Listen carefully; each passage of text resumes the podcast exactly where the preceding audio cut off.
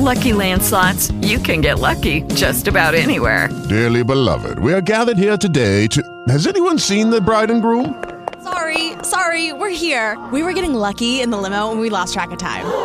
No, Lucky Land Casino, with cash prizes that add up quicker than a guest registry. In that case, I pronounce you lucky. Play for free at LuckyLandSlots.com. Daily bonuses are waiting. No purchase necessary. Void where prohibited by law. 18 plus. Terms and conditions apply. See website for details. Lucky Land Casino asking people, "What's the weirdest place you've gotten lucky?" Lucky? In line at the deli, I guess. Aha, in my dentist's office.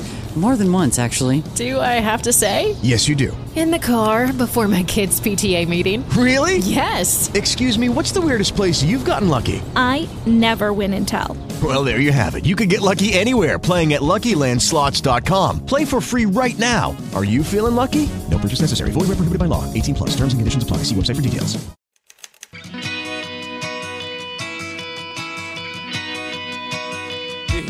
Na Estante, o seu podcast de adaptações literárias do site Leitor Cabuloso.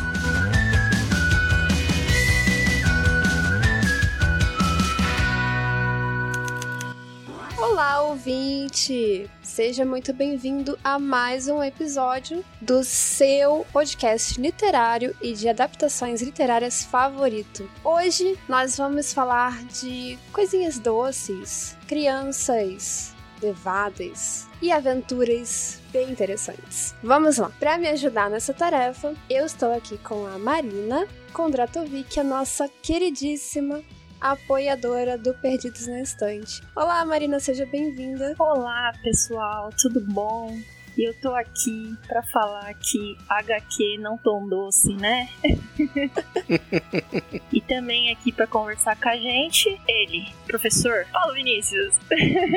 Olá a todos, sejam bem-vindos a mais uma distopia no nosso ano distópico. Vamos falar de quadrinhos hoje, né? E Amanda, do que, que nós vamos falar hoje? Então, quantas coisas que nós vamos falar, né? Mas tudo isso a gente pode resumir em Sweet Tooth. Então, pega um docinho, pega aquela pipoca doce bem gostosa, senta num lugar bem confortável e vem com a gente conversar sobre o Sweet Tooth. Assistente, fala pra gente os dados da obra, por favor.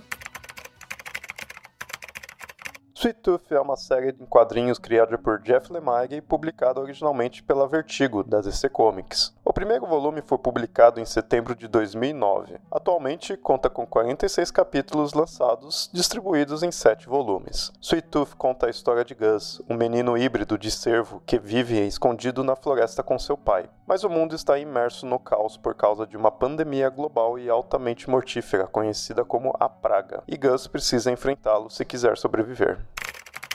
Ok, pra gente abrir os trabalhos aqui, dar aquela aquecida, Marina, eu tenho um desafio para você. Me conta, por favor, a história de Sweet Tooth como se você fosse uma garota do tempo. Ai, que medo.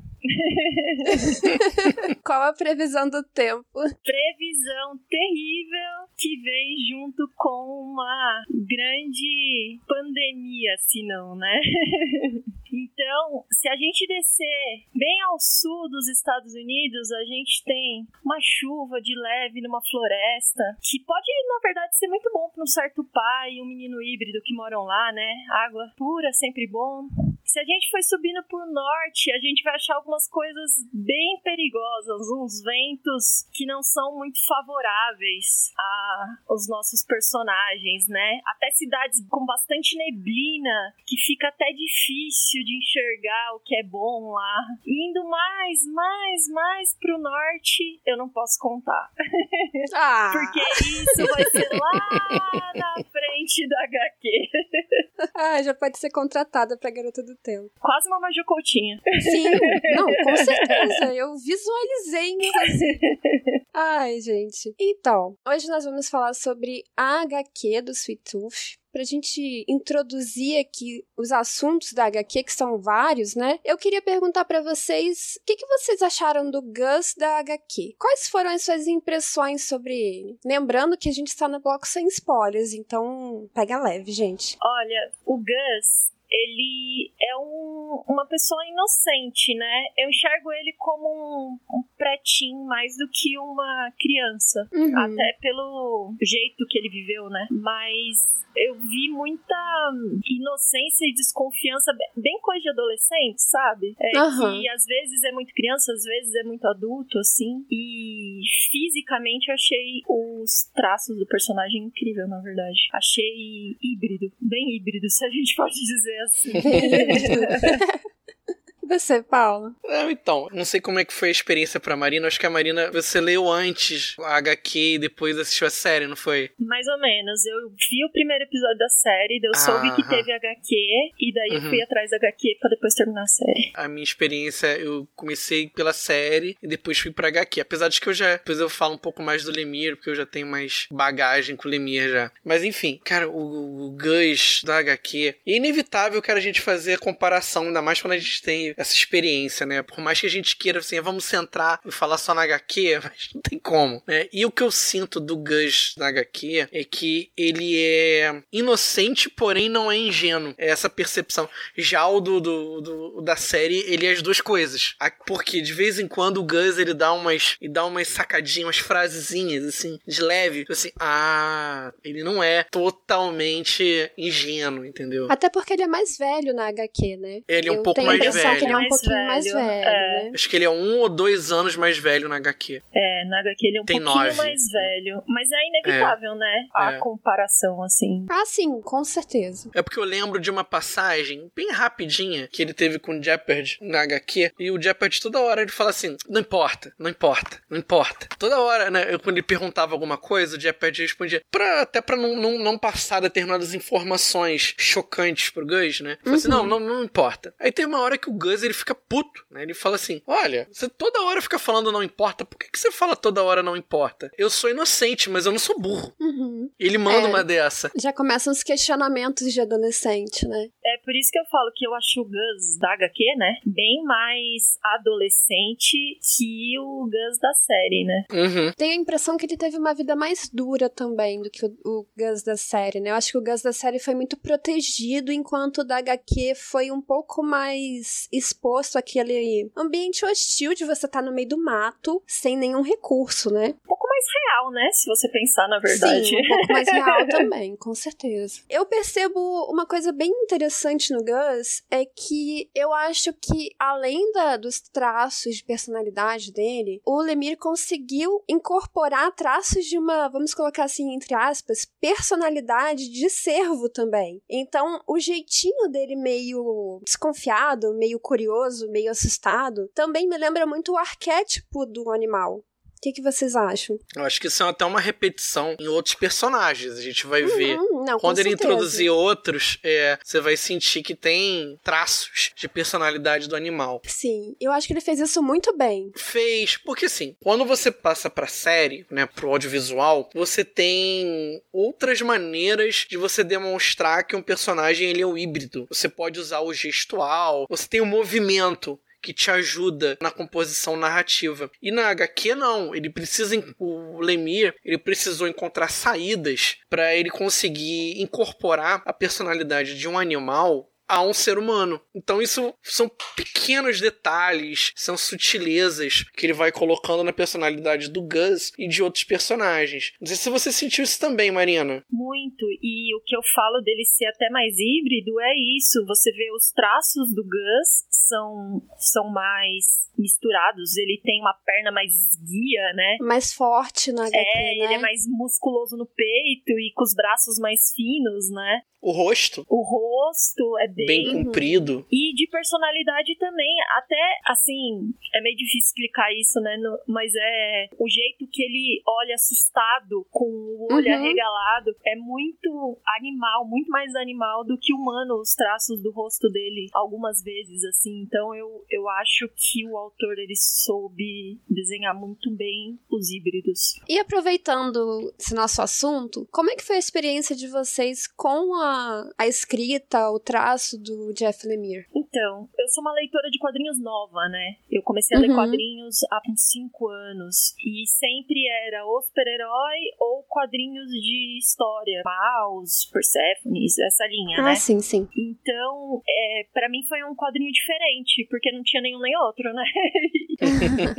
e o traço dele, eu via muita gente criticando por dizer que é muito rústico ou muito feio, mas eu achei que combinou tão bem. Ele usa esses traços que eu tinha um professor de desenho técnico que falava que são os traços peludinhos, né? Traços peludinhos, Que a gente vai adorei. rabiscando e não, não é aquele traço finos é, numa linha só, né? Aham. Então, eu achei incrível, achei que combinou super com a temática, com a história, com o visual deles, né? Como se alguém tivesse realmente contando aquela história e fazendo os rascunhos juntos, sabe? Como se fosse um sketch mesmo. Interessante. E você, Paulo? Eu tenho quase o mesmo tempo de, de, de leitura de quadrinhos do que a Marina. Assim, eu lia muito na minha infância, mas quando eu cresci um pouco, eu acabei deixando um pouco de lado e fui mais pro lado da literatura e voltei só há pouco tempo, né? E a gente tava mais acostumado com quadrinhos, tipo, sei lá, eu tava acostumado mais com super-heróis, Turma da Mônica, de patinhas, eram as coisas que eu lia, né? E você começa a pegar esse tipo de material, graphic novel, né? E você passa a ver como é que é diferente. No caso do Lemire, né? O Lemire, ele hoje ele é um popstar, né? Entre roteiristas de quadrinhos. E é bem curioso a gente estar falando de Sweet Tooth, porque Sweet Tooth foi o primeiro trabalho contínuo do Lemire. Ele antes só escrevia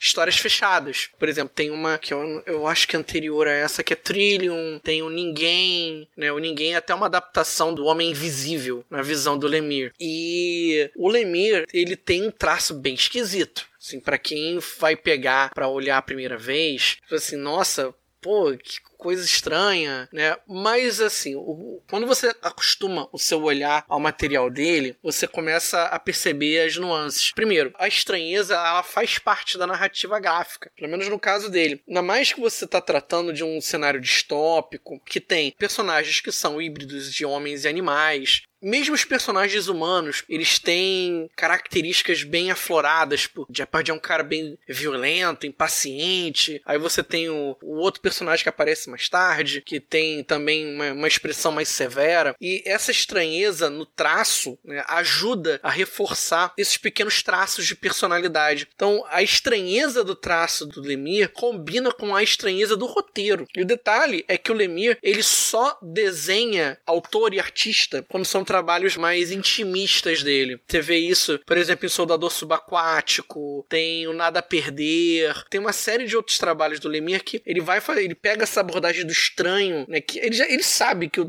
que a arte dele, ele mesmo já confessou em uma entrevista, ele sabe que a arte dele, tipo assim, eu não sou um bom desenhista, sou um cara mediano. É, eu ia falar isso. Eu vi alguns críticos exatamente falando isso. Que ele mesmo fala: eu não sou desenhista, Ele gente. fala. Eu sou um ótimo roteirista, mas eu não sou Isso. desenhista. É, até recomendo se o pessoal tiver como. Não sei se. ah, Não, não tem mais. É, ele deu uma entrevista na, na Comic Con Experience no ano passado e ele fala isso. Ele sabe que o, que o traço dele é uma bomba. Ele sabe. Cara, ele, ele brincou até na, na, na entrevista. Falou assim: cara, pra isso que eu tenho o André Sorrentino, que é o companheiro dele quando ele fazia a série do Gideon Falls. Porque você tem o André Sorrentino. André Sorrentino é um puta do artista. Quando são os meus trabalhos, eu quero me focar mais na narrativa do que no desenho propriamente dito. E eu acho que mesmo assim, ele não consegue dar personalidade à arte dele, porque a arte dele é muito específica, design de personagens é específico. E o cenário dele não é tão ruim assim, como o pessoal fala que é. Eu acho que ele trabalha muito bem a questão do pano de fundo, ele faz umas brincadeiras com quadrinização. Tem um momento lá que o Gus desmaia e ele faz tipo um, um mosaico de quadros, que os quadros vão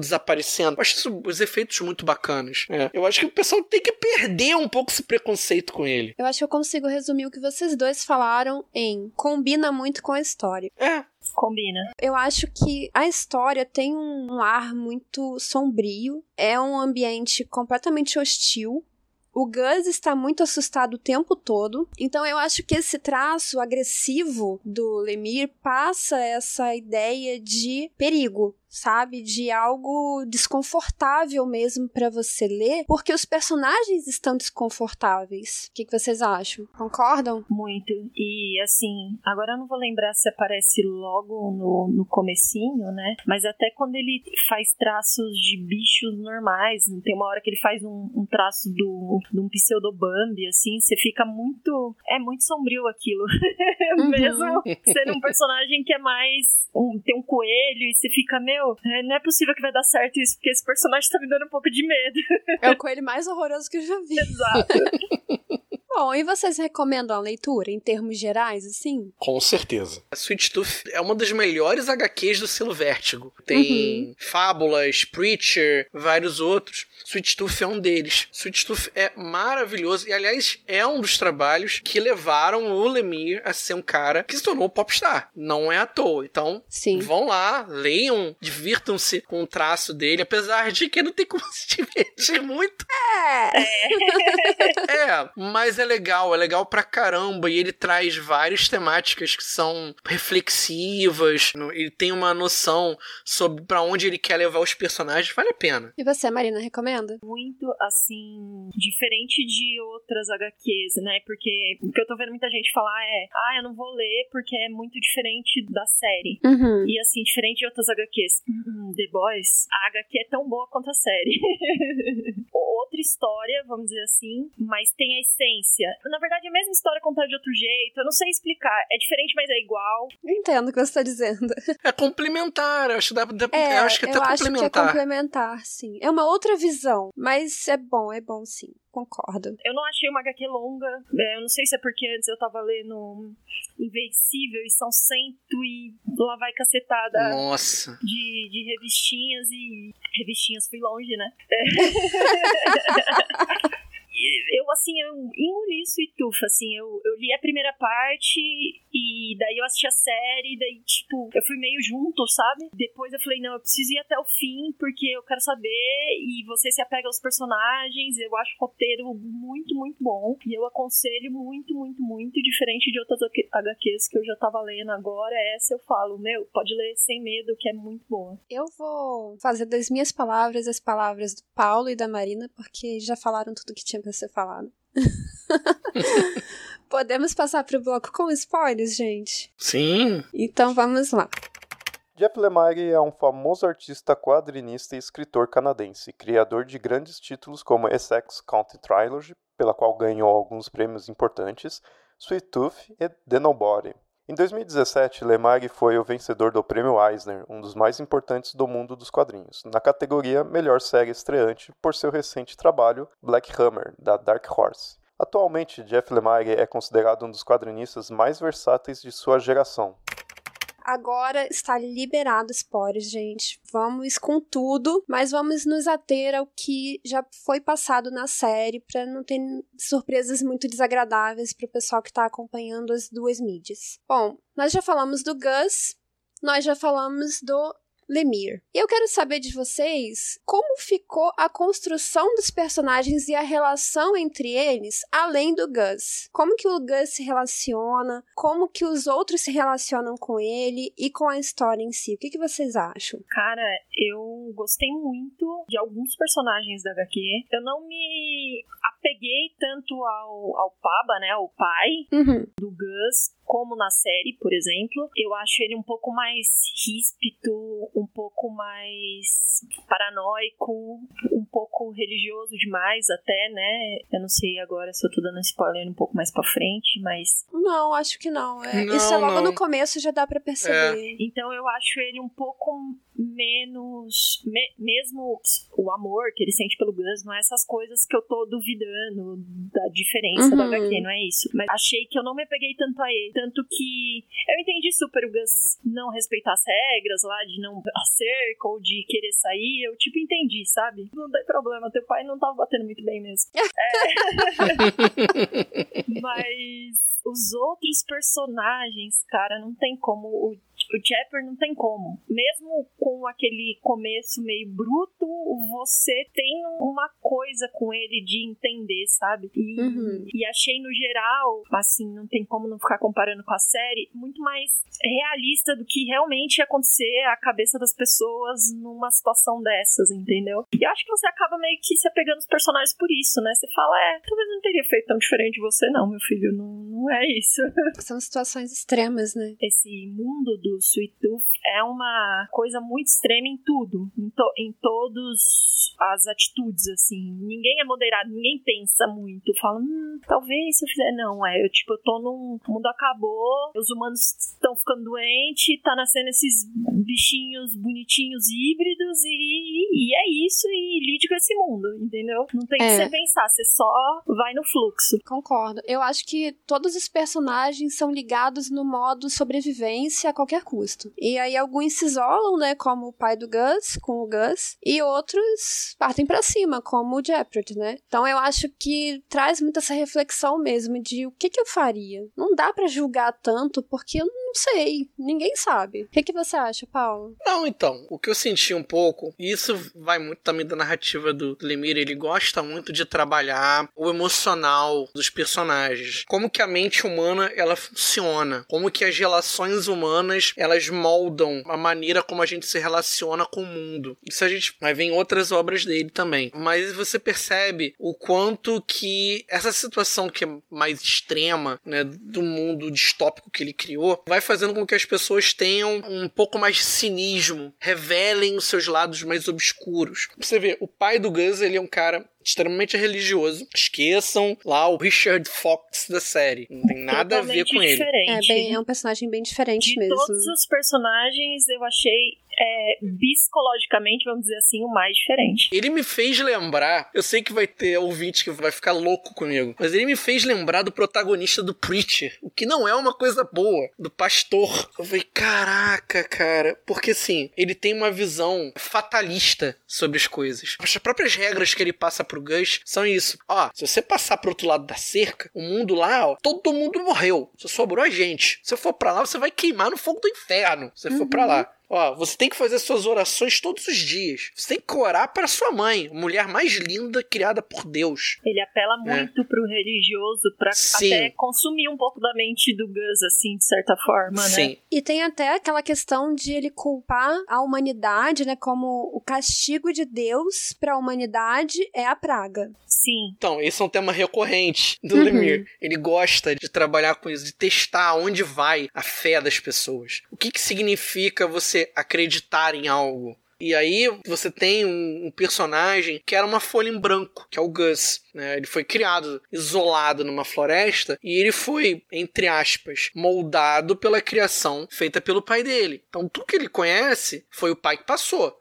Claro que ele vai ter lá as pequenas revoltas que são típicas da adolescência, óbvio, e a gente vai ver isso com ele se relacionando com Jeopardy, claro, mas ele questiona muito o que, aquilo que ele tá vendo e ele tem medo, porque ele foi criado com com medo. Medo do lado de fora. Uhum. É, é quase uma agorafobia. Eu não posso sair, porque se eu sair, eu tô perdido. Né? E aí você tem uma personagem como o Jeopardy que entra subitamente na vida dele. Ele acabou de perder o pai. O pai acabou de falecer, né? Por uma razão. É, isso não é spoiler, né, gente? Não, não é tão spoiler assim. Ele falasse logo, acho que no primeiro volume. É, no primeiro capítulo. O pai dele morre de uma doença. Acredito que tenha sido a praga. Uhum. Não sei. Até um detalhe muito bacana da HQ em relação à série. Eu gosto dessa abordagem do Lemir. O Lemir não te dá as respostas. Você vai montando as peças. Sim, é muito isso. É, ele não fala o que acontece. Para muita coisa na HQ tem isso, né? Ele não fala e você moralmente com a tua cultura, o teu viver, você vai, hum, eu acho que é isso, ou eu acho que é aquilo. É, eu também senti a HQ bastante aberta, assim, né? Ela não fecha muito bem as questões. Ela simplesmente passa para o próximo assunto. Porque o Lemire ele tem uma visão de que ele não precisa te dar as informações. Uhum. Ele não precisa ditar para você o que tá acontecendo. Ele deixa pro leitor tirar as conclusões, fazer as deduções. Eu acho isso muito melhor. É um diálogo, né? É, por exemplo, na cena, na cena inicial, quando o Jeopardy chega, ele salva o Gus dos dois caçadores e dá um tirambaço na cabeça do cara. O Gus ele fica espantado. Não tem uma, um balão balão de diálogo escrito e o Gus ficou horrorizado. Não faz isso, sabe? E não tá te contando o que aconteceu. Você, através da expressão, e é uma sequência toda sem balões, você percebe que o Gus, ele ficou em estado de choque, que ele nunca tinha visto. É, primeiro que o único contato com o ser humano que ele tinha tido foi com o pai dele. Segundo, que ele nunca viu um ser humano morrendo, não dessa forma tão violenta. Então você tira as conclusões ali. Aos pouquinhos, à medida que a história vai avançando, o Gus ele vai, até a partir da curiosidade natural dele, né? Ele vai formando as informações, ele vai colhendo as informações que vão surgindo ao redor dele e vai começando a se relacionar mais com o mundo, a ter a sua própria opinião sobre aquilo que está acontecendo. Você falou uma coisa interessante, Paulo, porque muitos momentos na HQ simplesmente não tem diálogo. Nossa, eu ia falar isso agora. Ele manda muito bem nas expressões. Muito bem. Sim. São expressões ou então aquelas interjeições, né? De ó. Oh, gestos. Né, gestos. É, é, bem interessante, porque você não precisa do diálogo para entender o que tá acontecendo. E isso torna a leitura também muito fluida. É, ele foca no rosto do personagem e, e parece que você tá sentindo o que a personagem tá sentindo, né? É muito, muito, muito incrível o que ele faz com tão tão pouca fala. É a essência da narrativa gráfica. Isso. E por falar nisso, a HQ acaba sendo bastante pesada em vários momentos, meio chocante, mesmo tendo um protagonista digamos assim, juvenil. Vocês esperavam isso da, da leitura? Ou vocês discordam que seja assim? Eu achei muito pesada, mas muito. E, e assim, pesada de eu falar pro meu priminho de tipo 14 anos, eu acho que é melhor você não ler ainda, sabe? Melhor, tipo, melhor. você já entende bastante da vida, mas eu acho que não ainda, sabe? Uhum. E na verdade ela é muito dura, né? Não é nem dura com uma realidade que seria, por exemplo. E eu acho que eles não têm medo de mostrar, né? Não tem medo de mostrar a cabeça do cara estourada. É, é bem gráfico, uhum, né? Uhum, uhum. Ou tem uma cena, nossa, que tá na minha cabeça, porque eles tentaram replicar na série e não, parece que não ficou tão doída que nem a hora que o Japper pega o Gus pelo chifre, assim, né? Uhum. Pra tirar ele do esconderijo. E, tipo, meu, você sente dor, assim, pelo, pelos Sim. personagens que você gosta, assim. É, eu acho que é uma HQ muito pesada. Muito pesada mesmo, assim, em temática. Sem dar spoiler, mas só explicando mais pra frente, vai ficando pior, que já chega na série um pouco, na verdade, de algumas questões éticas e de dor mesmo, de, pô, por que, que você tá mostrando isso pra mim? Eu não quero saber, sabe? Então, Uhum. eu acho que as cenas dos mortos pela praga, a hora que ele entra na cidade e tem aqueles, tipo, corpo em cima de corpo, assim, você fala, meu Deus, que, que medo! Nossa, essa cena é horrível. Nossa, aham. Só um comentário, assim, em comparação com a série, eles substituem isso na série por aquele campo de flores roxas, né? Sim. Uhum. E na HQ é um monte de corpos. Ah, é, outra É medonho. coisa, é, É medonho. As pessoas, quando ficam doentes na HQ, elas ficam, perdem o cabelo, ficam com umas bolhas no rosto, né? Uhum. Parece que tá em degradação. Eu- Uhum. É, e é na, verdade. na série não, né? O dedinho tremendo.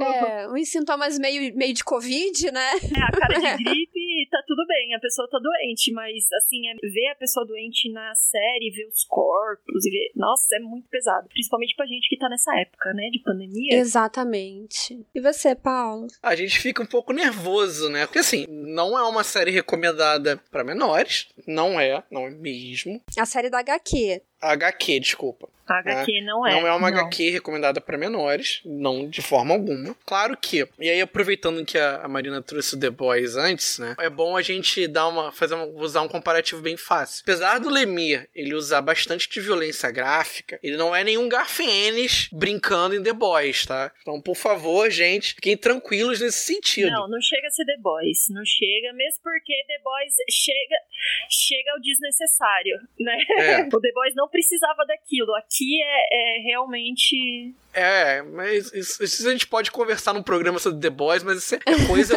do Garfienes. Entendeu? Garfienes gosta desse tipo de narrativa, né? O Lemire, ele é um cara que ele vai te mostrar uma verdade crua e até é bacana a gente ver como a arte, né, ela, ela consegue novamente, ajuda a criar essa sensação de melancolia. Todas as cores usadas na narrativa gráfica, elas são escuras, toda uma palheta cinza, uma palheta aquele marrom terra, né? Aquela coisa bem puxada em direção para baixo, né? Para te puxar mesmo nesse sentido. Não é aquela coisa é, feliz, não é um azul brilhante, nem um laranja, nem um amarelo, nada disso. São cores fechadas, fosco mesmo. E aí a gente vê várias cenas que são complicadas de você de você assistir. Por exemplo, tem Jeopardy precisando se livrar dos caçadores. Tem aquela cena na cidade que eles cortaram isso da série de TV. Graças a Deus, né? Aquela cena da, do velho. Do, é, Do do, véio. do cafetão, literalmente. Do cafetão.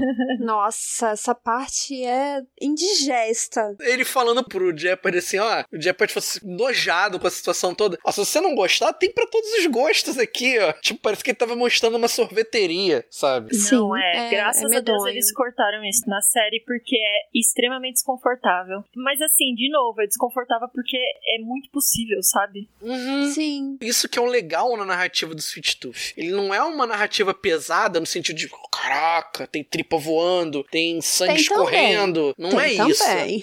Tem! Eu já vi umas coisas bizarrentas Ah, não, tem piores. Com Tem certeza piores. tem piores. Mas aqui não, você vê, são as situações que te levam ao desconforto. É a situação do Gus sofrendo aquilo que ele sofre lá no final, Uhum. desse arco. A situação do, do, do cafetão, é, são os corpos empilhados, né? São a maioria dos seres humanos que aparecem nesse primeiro arco, todos são desprezíveis. Sim. Nem o pai do, do Gus, você pode falar assim, ah, ele é um cara legal. Não, ele não é um cara legal. Não, ele é um cara é rude. legal. Faz você se conectar mais ainda com o Gus, né? Você É. fala, meu, por que que você tá nesse mundo merda, Gus? Os híbridos são mais simpáticos. Simpáticos não, empáticos do que os seres humanos. Vou usar uma palavra ruim, tá, gente? Eles são mais humanos que os seres humanos. Sim. Olha, gente, eu vou falar uma coisa. Pode, pode me cancelar se quiser, mas assim, eu acho que os híbridos são muito melhores do que os seres humanos, sabe? Muito melhores. São. Eles são tipo os seres humanos que deram certo, pelo menos a princípio, até aquele momento ali, né? E aí você coloca em questão uma coisa que fica mais clara na série de TV por outras razões, até pela, pela puxada que a série vai fazer. Mas o Lemir, ele coloca em, em alguns momentos na. Ele vai soltando, ele começa a soltar aqui, mas ele vai soltar isso mais nos próximos arcos. De que os híbridos eles seriam a evolução do ser humano. Aham. né? E a evolução em que sentido? Não é no sentido físico propriamente dito. Até porque vários desses híbridos, eles têm problemas para sobreviver. Né, dificuldades, eles têm lá suas dificuldades, mas é muito mais na questão psicológica, no emocional. Eles são muito mais ligados à natureza. Por exemplo, o Gus é vegetariano, ele não suporta comer nada que seja vivo. Uhum. Isso aí é uma coisa que já aparece logo no primeiro arco. Tem lá Sim. o, Jeopardy fazendo lá um. caçou um animal na floresta, colocou pra comer, o Gus recusa E ele fica horrorizado. e só aceita comer chocolate. Não come outra coisa. Aí ele comenta que tinha a hortinha lá com o pai, né?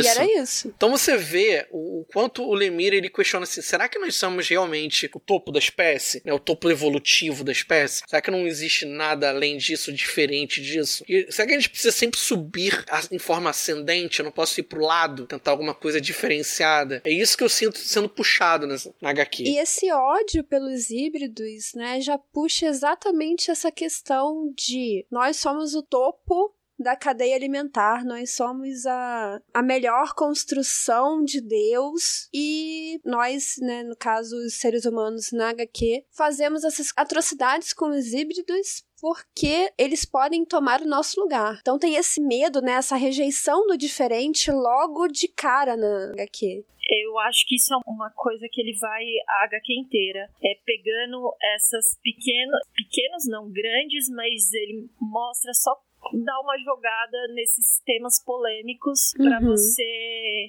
ficar martirizando aquilo, vamos dizer assim. Você ficar tipo, meu, se aparecesse mesmo, seria diferente? Não, não seria. É, entregar um híbrido pra uma milícia, pra um pseudo-governo, em troca de alguma coisa que você precise, você não faria? Então, essas pequenas coisas ele vai jogando e vai falando, cara, você não é tão melhor ou tão pior, talvez, do que o vilão da HQ, mas talvez você pense igual o Gus, por que não? Então eu acho que ele vai machucando um pouco a gente com esses debates, assim. E sempre sem dar a resposta, né? Ele só. Ele joga a- reflexão ali e sai correndo. Eu acho que a gente conseguiu sintetizar bem aquilo que tem nesse primeiro arco. Eu fico um pouco preocupado de começar a abordar um pouco mais à frente, assim. Mas só fica aquela recomendação pros leitores, a gente que o quê? Esse primeiro arco de histórias, ele não tem nada a ver com a série. Podem esquecer, assim. Tem alguma coisa, assim, muito sutil, né, em comparação com a série de TV. Eu acho que, se eu for parar pra pensar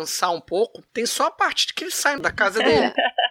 Só. A morte do pai, a saída dele e o encontro com o Jeopard. E isso é o primeiro episódio só. Mais nada. Eu fico assim, ah, o que é melhor ou pior? É a série ou a HQ? Pra mim não tem nenhuma das duas. Eu acho que as duas são experiências diferentes de leitura. A HQ é uma coisa, a série é outra. Quando a gente vai falar um pouco mais disso na série, né? Eu acredito que os produtores, eles entenderam, mas não entenderam a mensagem que o Lemire queria passar na HQ. Eu acho legal a abordagem da série, mas eu tenho meus poréns e eu gosto de como o Lemire ele trabalha as relações entre os personagens. Eu gosto como ele humaniza as coisas. A tá engraçado, a gente acabou de falar de que né, os híbridos eles são mais empáticos do que os seres humanos, mas é, é- é isso, ele humaniza muito, ele coloca as coisas em perspectiva. Tudo é muito real. É porque o o Lemir bate naquela tecla do a essência é que importa, não é a aparência. Não importa se ele é de, vamos colocar assim entre aspas, porque eu não sei se é o termo correto, seria de outra raça. Uhum. Mas o que importa é o que ele tem por dentro, né? O que ele tem a oferecer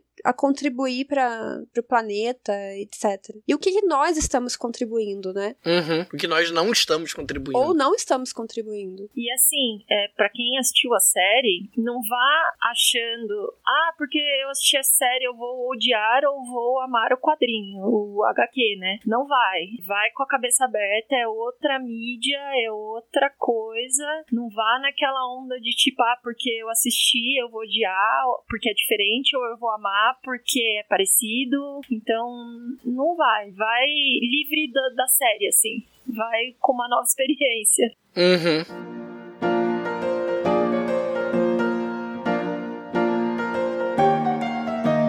Dô, sabe o que cairia bem hoje? O capitalismo, o patriarcado, o Bolsonaro.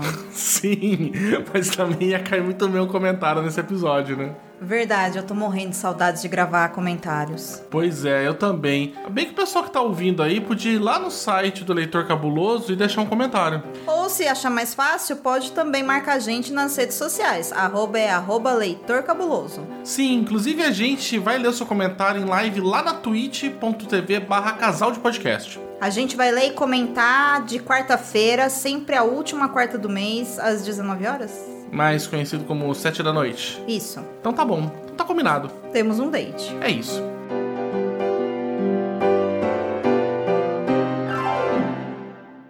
Bom, pra gente fechar aqui a nossa conversa. Marina, de 1 a 5 selos cabulosos, quanto vale o quadrinho? Olha, eu, como eu disse, eu já terminei. E eu vou dar uma nota alta, porque dos quadrinhos que eu li, de quadrinhos de selo Vertical, DC, de heróis, com certeza é o, é o meu favorito, a- até o momento, né? Uhum. E eu acho que pra mim só perdeu pra Mouse e Persepolis de tudo que eu li, assim, de quadrinhos.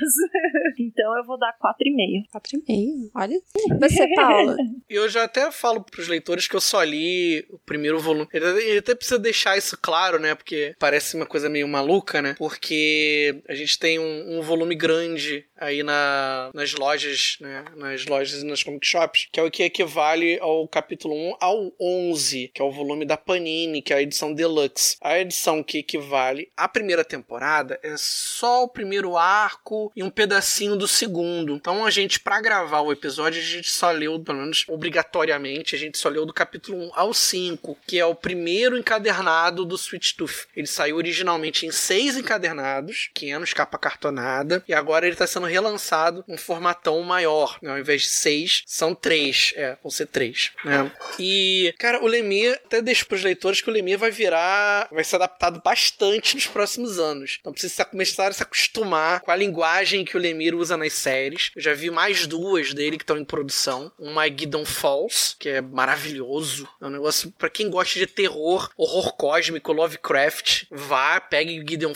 devore. Tá completinho no Brasil também. São seis volumes. E eu já ouvi falar de Black Hammer. Foi a última que ele ganhou o prêmio, não foi? Gideon Falls. Não, Black Hammer. Black Hammer também, mas a última, o último dele foi Gideon Falls. Não, o último prêmio que ele ganhou, se não me engano, foi Black Hammer. Então, Paulo, são... só nota, meu filho, só nota. Fale. São cinco selos cabulosos para mim. É uma série maravilhosa que toca em vários assuntos, como é, relações, como os problemas que a gente tem causado à natureza, fé, inveja, vingança.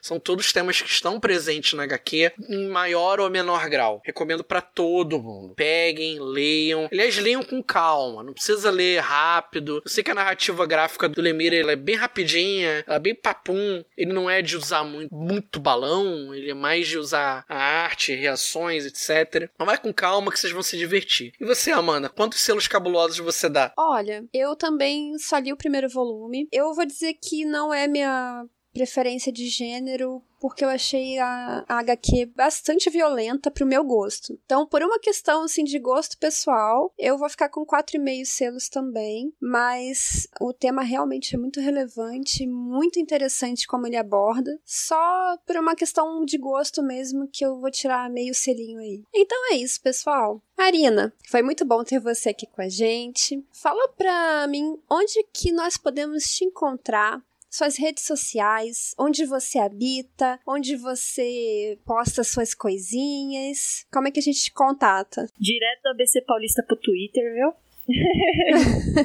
você pode me encontrar no arroba bar com, com K, mai. Eu tô direto lá conversando com o pessoal do Perdidos, do Leitor. Tô sempre lá, sempre posto, inclusive postei a minha opinião sobre as HQs, postei minha opinião sobre a série. Fiquei lá conversando com a Domênica sobre bebês híbridos. Então, é, eu sempre tô por lá dando um oi. Então, se você quiser, é só me adicionar lá e a gente vira amigos. Você, Paulo, como é que a gente te acha? Bom, vocês me acham primeiro por aqui, no Perdidos, né? No, em alguns episódios, seja sendo rabugento, sendo. ou então falando bem dos, das paradinhas, né? Ou então vocês me encontram no meu blog, o Ficções Humanas, que é um blog de resenhas, matérias sobre fantasia, ficção científica e terror, no www.ficçõeshumanas.com.br ou na nas redes sociais do Ficções, que são o arroba Ficções Humanas no Twitter e o arroba Ficções Underline Humanas no Instagram. E eu também tô no Twitter do Perdidos. Então, quem fica enchendo o saco da sua timeline no Twitter sou eu e a Domênica, também que me dá uma forcinha. E você, Amanda, como que as pessoas te acham nessa internet maluca em que estamos vivendo, né? Maluca mesmo, Paulo. Tá terrível. Bom, eu estou sempre batendo cartão aqui no, Perdidos na Estante. Vira e mexe, vocês podem me ouvir por aqui. É, também estou lá no Ficções Humanas junto com o Paulo, escrevendo minhas opiniões sobre os livrinhos que eu leio, sobre as coisas que acontecem. E também me encontram lá no Instagram, eu sou a arroba manda barreiro. É isso, pessoal. Obrigada por nos ouvir e até a próxima. Contribua para novos episódios do Perdidos na Estante em catarse.me barra leitor cabuloso ou no PicPay. Se você é das redes sociais, nos encontre em twitter.com.br perdidosestante e instagram.com.br perdidosnaestantepod.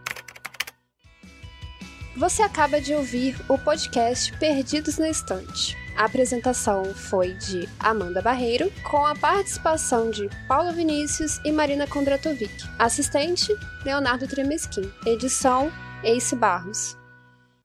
Esse episódio foi produzido graças aos nossos apoiadores. Um muito obrigado a todos vocês. Agradecimentos especiais a Abner de Souza, Alessandra Rocha, a Mauri Silva, Caio Amaro, Carolina Mendes, Carol Vidal, Cláudia Rodrigues, Clécio Duran, Deise Cristina, Edgar Egawa, Igor Bajo, Janaína Vieira, Leandro Gomes, Lucas Domingos, Lu Bento, Luiz Silva, Marina Kondratovic, Marina Jardim, Melissa de Sá, Nielson Rocha, Priscila Rúbia, Ricardo Brunoro, Rodrigo Leite, Nilda, Sidney Andrade, Tiago Rudiger, Airechu, Fernanda Cortez e Aline Bergamo. Muito obrigada, pessoal!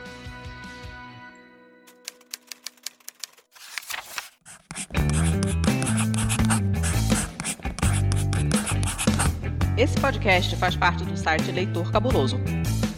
Conheça nossos conteúdos em www.leitorcabuloso.com.br.